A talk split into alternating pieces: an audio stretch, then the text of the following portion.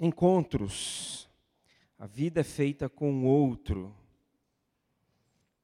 Nós vamos falar um pouco sobre isso, como eu já disse, nesse mês. E, e o desejo de falar e de viver encontros são, é tão grande que a gente é bem capaz que vá estender esse tema até o Natal. Afinal, o Natal é, é a celebração do grande encontro.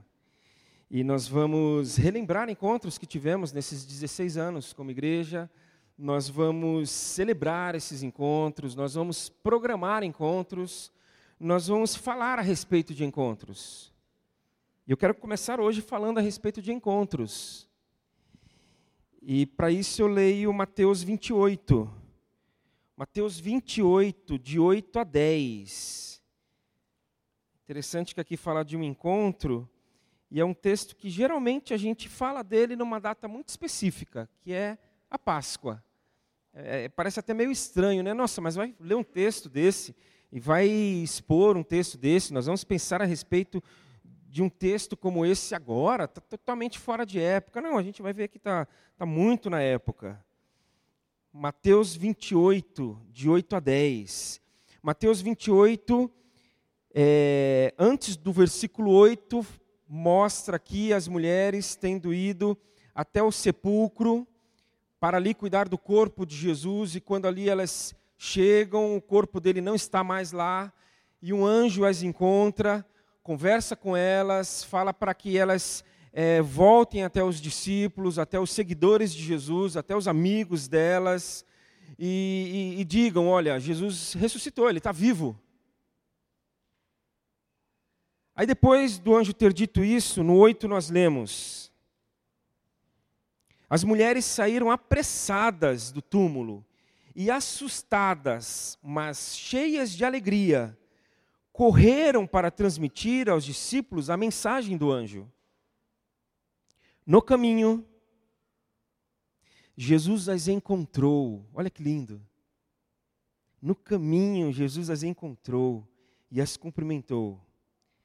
Elas correram para ele, abraçaram seus pés e o adoraram.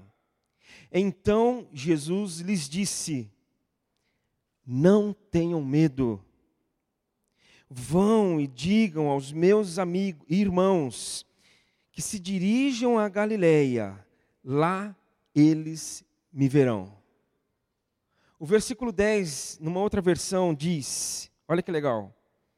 Vão aos meus irmãos, dizer aos meus irmãos que eles devem ir a Galiléia, pois eu vou me encontrar com eles lá. O recado foi esse. Vão até eles e digam a eles que eu vou me encontrar com eles. Jesus havia caminhado três intensos anos com aqueles homens. Intensos mesmo. Quando nós lemos os evangelhos, nós podemos ter uma noção de como foi intenso e tenso às vezes também. Tive um professor que disse que os discípulos deviam acordar logo cedo e pensar, abrir os olhos e a primeira coisa que vinha à mente era: o que será que ele vai aprontar hoje? Porque Jesus era desses. E eu costumo dizer que a Bíblia, ela não diz tudo. Ela não revela tudo. Ela revela tudo aquilo que a gente precisa saber. É fato que não está registrado tudo o que acontece. Tem muito mistério. Então, na caminhada com estes homens, eu acredito também, na mesma medida, que Jesus não revelou tudo, revelou tudo o que eles precisavam saber. Até que tinha momentos, tanto que em alguns momentos ele dizia o quê? Olha, isso vocês não vão entender agora, isso vocês não vão saber agora. Por quê? Porque não dava para entender tudo, mas o que era necessário sim. Então, três intensos anos é, de muita revelação, de muita coisa transmitida, de muitos ensinos, de muitos compartilhamentos. E chegou um momento em que ele começou a compartilhar o quê? Gente, eu não vou ficar o tempo todo aqui. Vai, vai chegar uma hora que eu vou ter que partir. Vai chegar um, um instante em que eu, eu vou deixá-los. É, é, prestem atenção, Jesus falou para eles. Está chegando a hora em que eu vou morrer. Não, senhor. É, vão me pegar. Não, nós não vamos deixar. Olha, vocês não apenas vão deixar, mas vocês vão me deixar.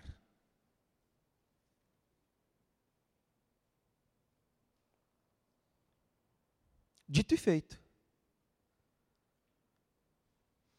Um trai. Nós vamos ter ceia daqui a pouco. E as Escrituras dizem que na noite em que Jesus foi traído, ele repartiu o pão com seus discípulos. Ele foi traído. Um outro negou que o conhecia. Quando se aproximaram dele, falaram: Olha, você é um dos dele. Você é seguidor. Você também é um galileu. Você. Não sei de quem você está falando. Também encontramos a narrativa de dois que, num caminho de volta para casa, estavam desiludidos, cabisbaixos, tanto que Jesus se aproxima deles e eles nem percebem que é Jesus, porque eles já estavam voltando para casa, depois que Jesus havia morrido. A gente fala de Judas, que eu já citei, o traidor, o que negou, Pedro, mas os evangelhos falam que todos abandonaram Jesus. Todos. Todos. E no contexto da ressurreição, Marcos diz que é, quando as mulheres foram encontradas pelo anjo, por Jesus, o texto fala lá: digam aos meus aos discípulos dele e a Pedro para que se encontrem comigo na Galileia. Marcos também fala que quando elas chegaram, e no caso ali foi Maria Madalena e contou a eles de que Jesus estava vivo, elas, eles não acreditaram. É, é, é, é, ela encontrou eles lamentando e chorando e falaram: não, isso não aconteceu. Lucas diz que eles acharam a história absurda. Eles acharam a história que elas contaram da ressurreição de Jesus um absurdo. João diz que as portas estavam trancadas da casa em que eles estavam, porque eles estavam com medo da liderança dos líderes religiosos judeus. Então, quando chegaram à porta da casa, tiveram que bater, eles tiveram que abrir, porque lá eles estavam trancados. Gente, eles estavam imersos em frustração. Eu ah, vou embora para casa, acabou. O sonho acabou. Em decepção consigo próprios. Em perturbação, Judas ficou perturbado diante daquilo que ele fez medo, rodeados por medo, por dúvida. A pergunta era: e agora? E agora? E agora? E agora? Aí a resposta para o e agora é: vão dizer aos meus irmãos que eles devem ir para a Galiléia, pois eu vou me encontrar com eles lá. A resposta para o quando nós questionamos, e agora? Estou com medo, estou frustrado, estou triste, estou amargurado, tô, tô chateado, tô, tô querendo desistir, eu estou querendo. Eu vou me encontrar com você. Eu vou me encontrar com vocês. O Senhor nos encontra onde nós estamos e do jeito que nós estamos. Ninguém precisa sair da sua condição, do seu estado, para se encontrar com o Senhor. Não, mas assim eu não posso me encontrar com Ele. Não, mas assim ele não pode me ver. Não, mas desse jeito não, desse jeito sim. Vai ser assim. O Senhor sabe que precisamos ser encontrados por Ele. Ele sabe das nossas lacunas, todas. Todas. Ele tem a exata noção das nossas precariedades, as mais diversas. As nossas mazelas são.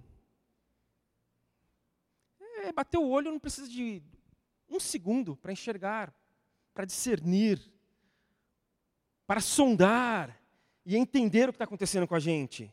As nossas faltas, e faltas aqui não somente no sentido do erro, mas da, da, das ausências, das carências. Ele, ele sabe de todas as, e ele sabe que as precariedades, mas elas, faltas, elas precisam se encontrar com ele para que tudo seja colocado aos pés dele. Então nós precisamos pegar tudo isso e fazer o quê? Está aqui, Senhor. Está aqui, Senhor. Está aqui. Eu não tenho mais como carregar, eu não tenho mais como levar comigo, eu não tenho mais como lidar com isso, eu não tenho mais como lutar contra. Estão aqui tudo, está tudo aqui, Senhor. Tudo consagrado De maneira que há muito tempo eu, eu, eu gosto muito de, de imaginar a situação de entregarmos não apenas o nosso melhor para o Senhor, mas de nós entregarmos também o quê? O nosso pior para o Senhor. Ah, mas Marcelo, você está maluco? Como é que a gente vai entregar alguma coisa de pior para alguém?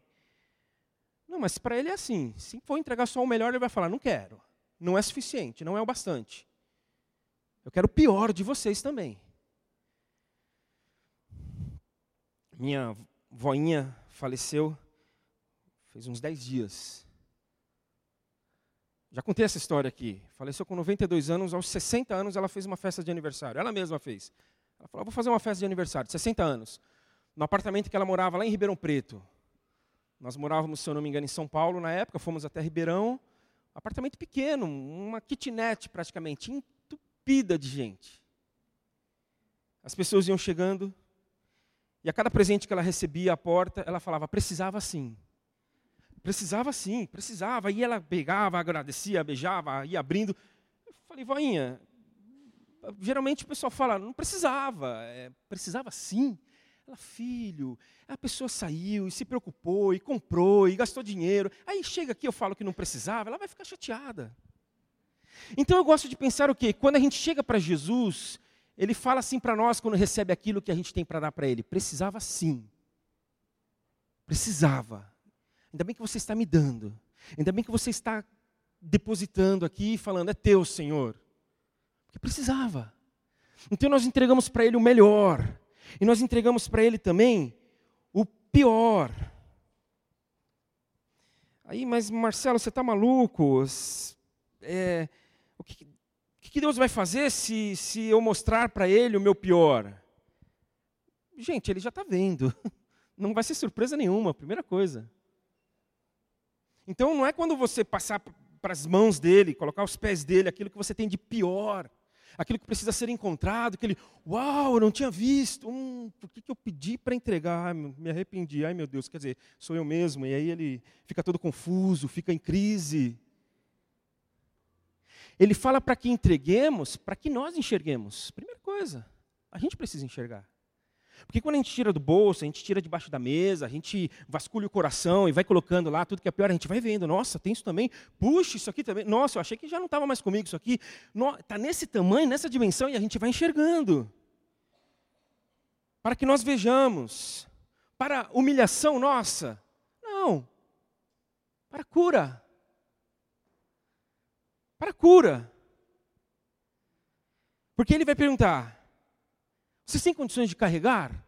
Tem condições de carregar toda essa frustração, todo esse medo, toda essa angústia, toda essa inquietação? Tem condições de carregar? A gente vai falar: não, Senhor, não temos. Não está dando. A gente está adoecendo, a gente está tá machucando gente por conta disso.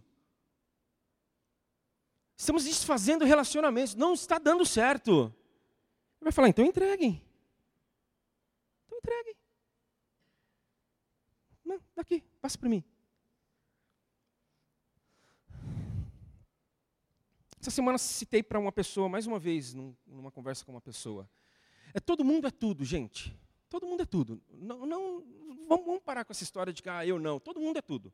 Então são cadeiras. A cadeira da, da, do egoísmo, da intolerância, é, da autossuficiência, a cadeira da teimosia, a cadeira é, do rancor, a Todas as, nós sentamos em todas as cadeiras. Todo mundo senta em todas. A questão é que alguns sentam mais tempo na cadeira do egoísmo, ficam mais tempo lá, isso é fato. Tem gente que é mais egoísta do que outra, mas aquele lá é um pouquinho também. O outro fica mais tempo na cadeira do rancor, em relação a, a uma terceira pessoa. Mas todo mundo é, todo mundo tem tudo.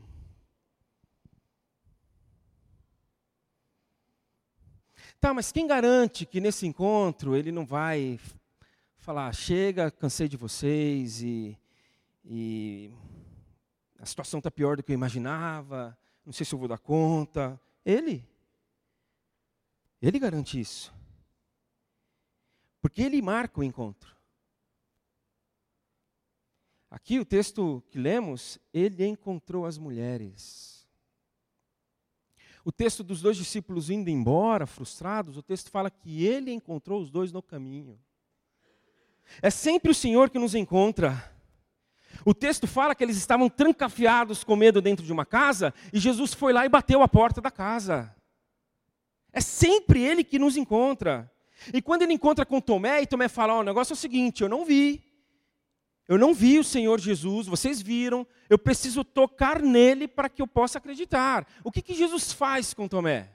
Ah, Jesus dá uma, uma bronca. Ah, dá, tá, dá. Falou, ô Tomé, você podia ter acreditado, mas ó, Tomé, está aqui, Tomé. Está aqui. Você precisa tocar? Toca, Tomé. Toca. Esse lado a gente não vê. A gente é tão impiedoso com a gente mesmo que a gente só fica na parte do oh, você, vocês podiam ter crido sem, sem tocar, mas está precisando tocar? Então toca.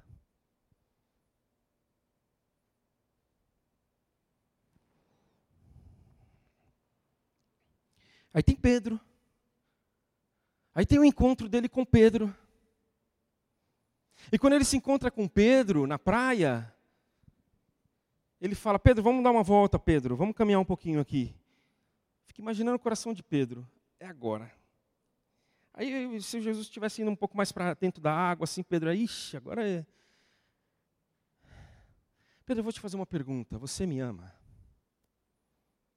E ali o texto, gente, o texto que Jesus. O significado ali desse primeiro você me ama é: Você me ama inteiramente, Pedro? Você me ama completamente, Pedro. Você me ama sem restrições, Pedro. Você me ama de forma absoluta, sem pôr condições. Aí Pedro responde: Senhor, eu te amo, mas com restrições. Senhor, eu te amo de forma limitada. Senhor, eu te amo de uma maneira que, eu, é, que hoje eu entendo como é esse amor por ti. Eu achei que era tudo. Lembra, Senhor, que eu, eu te disse que eu não ia deixar que ninguém pegar o Senhor, que eu ia me entregar no seu lugar, Senhor? Então eu te amo, eu não te amo. Eu, eu tenho limites, eu tenho limitações. Aí ele pergunta pela segunda vez: Pedro, você me ama? Pedro, eu quero saber se você me ama inteiramente, completamente, você me ama acima de tudo, de todos. Pedro, eu quero saber se você se entregaria a sua vida por mim. Está tudo isso aí. Nesse você me ama primeiro, nesse você me ama segundo. É o, é o texto, no, no, na, na sua origem, diz isso. Aí Pedro, pela segunda vez, fala: Senhor, ah, Senhor, quem me dera se fosse assim. Mas não é. Meu amor, ele, ele vai até um. Não é desse jeito, Senhor decididamente não é, Pai, Senhor. Aí o Senhor pergunta pela terceira vez: Pedro, você me ama então de forma limitada?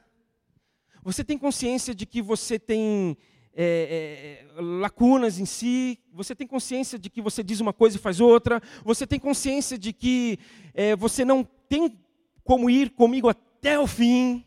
Você tem consciência de que eu sou fiel a você, mas pode existir um momento que você não será fiel a mim? Você tem consciência disso? O teu amor te leva a esse entendimento, Pedro? É, Senhor, é dessa forma. É, é assim mesmo, Senhor. Poxa, Pedro, que bom. Que bom que você entendeu isso agora. Então vamos, vamos continuar andando, Pedro. Aí, Pedro, você viu que tem gente aí, né? Tem umas ovelhas minhas aí, eu estou indo embora mesmo e elas vão ficar. Cuida delas para mim, por favor, Pedro. Você faz isso? Você pode caminhar com elas? Você pode, de alguma maneira, ser a minha presença na vida delas, porque eu vou partir?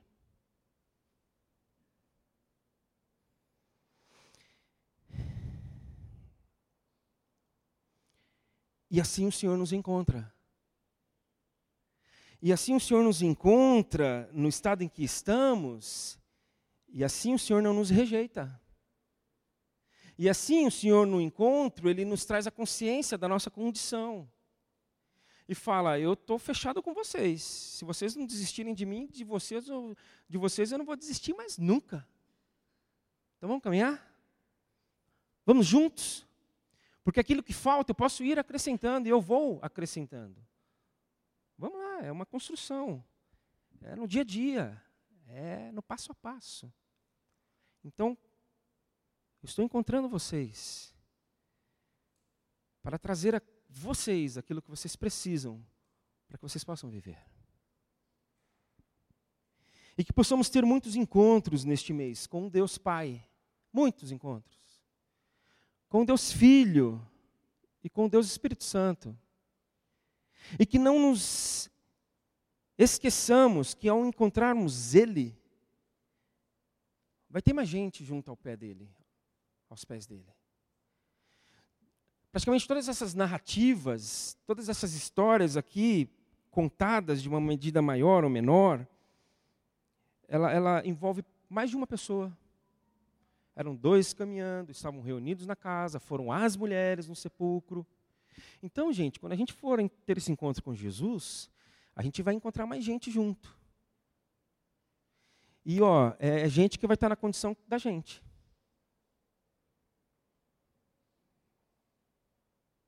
É gente que vai estar machucada também. É gente que vai estar frustrada também. É gente que vai estar também com a sua esperança, quem sabe, comprometida. É, é gente que senta nas cadeiras que a gente senta também.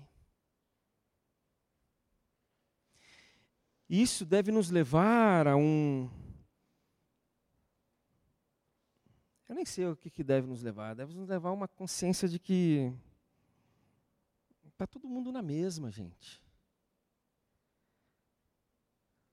Tem uma pessoa que está vindo aqui participando conosco faz um mês, mais ou menos.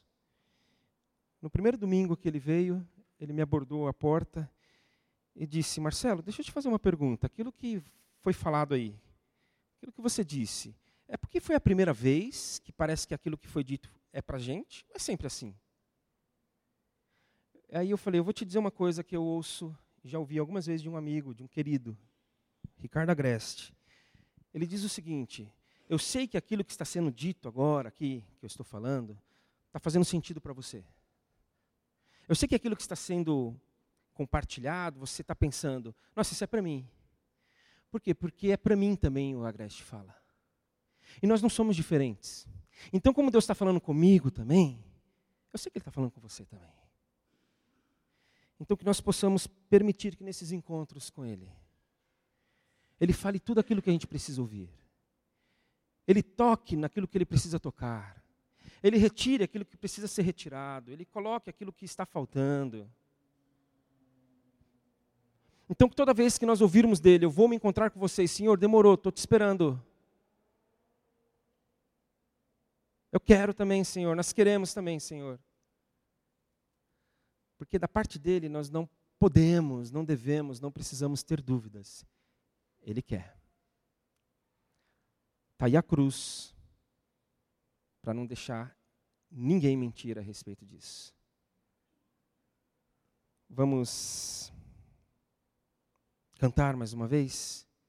Enquanto isso, eu te convido à oração.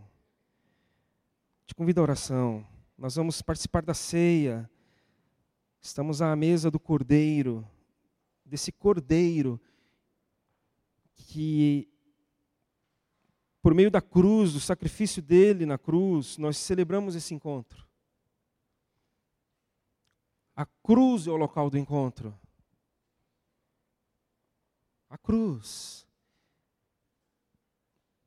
Estamos à mesa. Ore. Ore primeiro, agradeça ao Senhor. Senhor, obrigado porque o Senhor me encontra, o Senhor encontra a gente. Obrigado porque é desejo teu. Obrigado. E não resista. Não adianta, gente. A gente só vai aumentar a dor, o machucado, a frustração se a gente continuar numa insistência teimosa e equivocada de não entregar aquilo que a gente precisa entregar. Porque precisa. Porque precisa.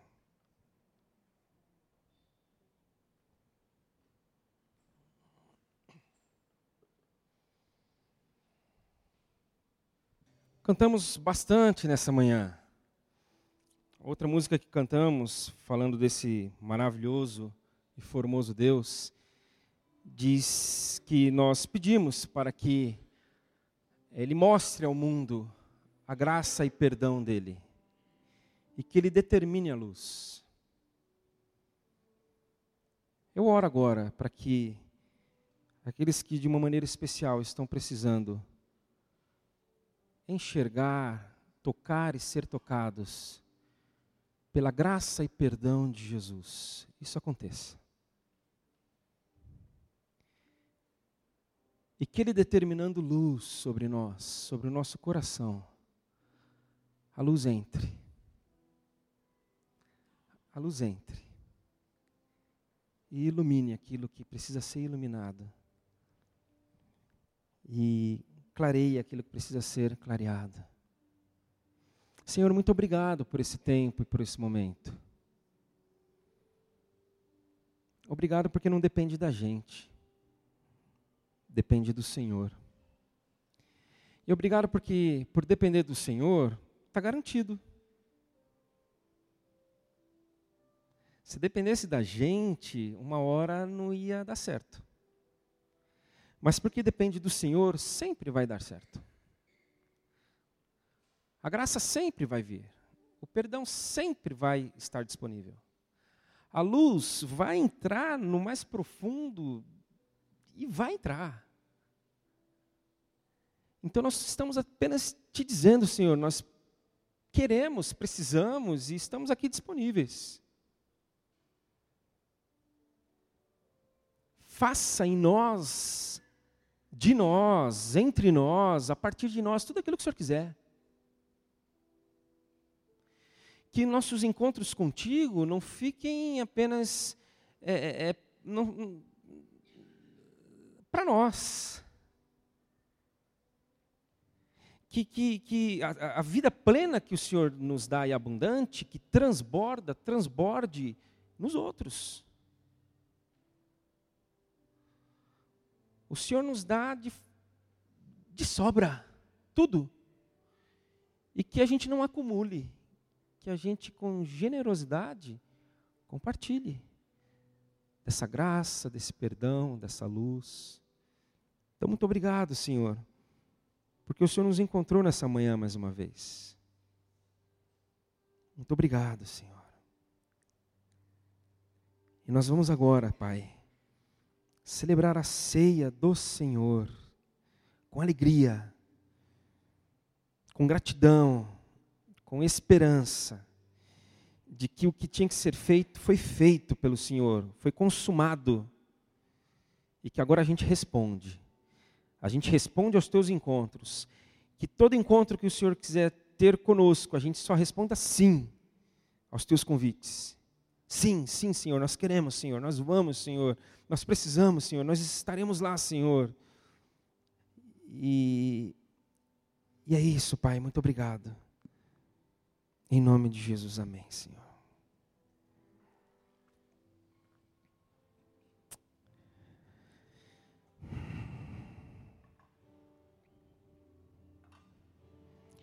Temos vários visitantes aqui hoje.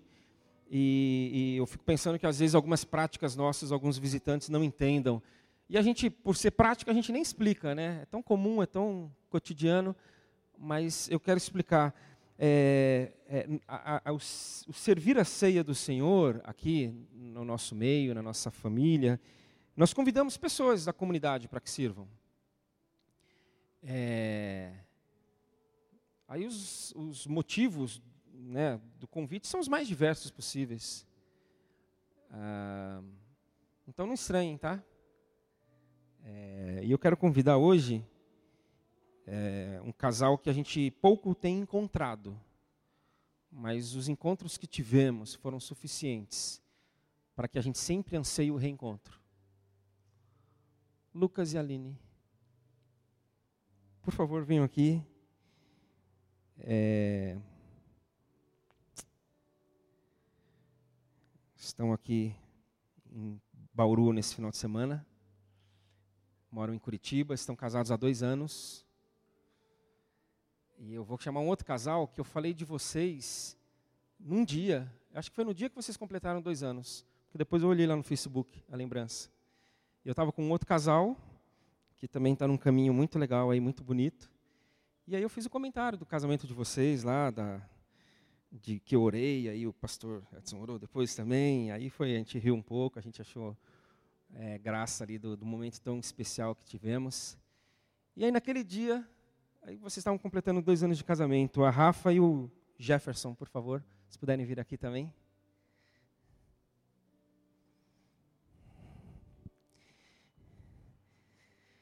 É, enquanto cantamos, eles vão distribuir os elementos. Você que é, já teve esse encontro com Jesus, você que já teve esse encontro em que ele falou para você, olha, você precisa entregar sua vida a mim, e você disse, oh, Senhor, eu entendo assim, e está entregue. Então, você participa.